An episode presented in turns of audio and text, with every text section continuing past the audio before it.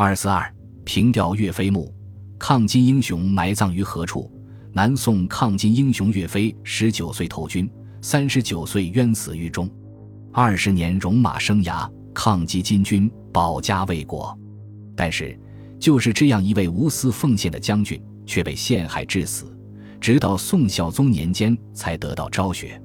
岳飞蒙冤的二十一年间，岳飞埋葬于何处？人们众说纷纭。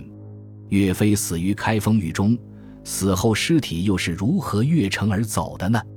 岳飞生前一直致力于抗击金军，在军中也是身先士卒，纪律严明，多次打破金军的进攻。公元一千一百四十年，岳飞打败了金军将领完颜兀术，大破其拐子马军，最后金军不得不退守燕京。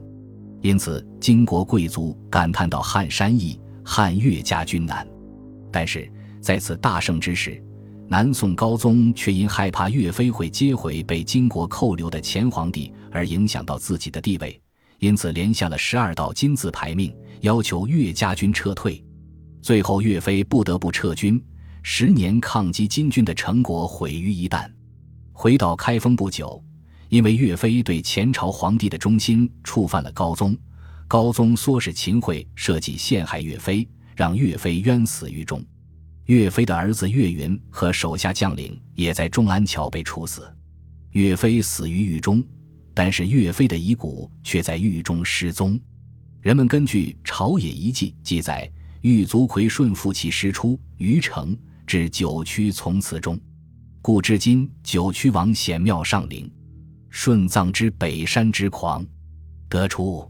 岳飞的遗体是被一个叫奎顺正的狱卒偷偷运出来，埋葬在九曲从祠旁。奎顺正还在岳飞墓前做了标记，以便日后岳飞平反后能够找到其尸骨迁葬。岳飞死后二十一年，直至平原昭雪期间，关于他所葬何处，一直都有不同的说法。民间传说，岳飞的遗体葬于杭州众安桥下。这里在南宋时期是闹市区，掩埋在这里很难不引起官府的注意，也不存在越城而走的说法，所以这个说法是不成立的。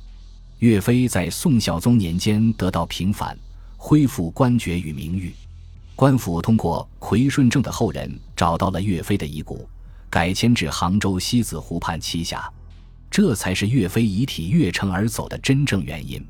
岳飞墓几经修葺。仍然保持南宋时期的建筑风格，让后世之人得以凭吊。除了岳飞墓，人们也在各地建立了岳王庙来纪念岳飞。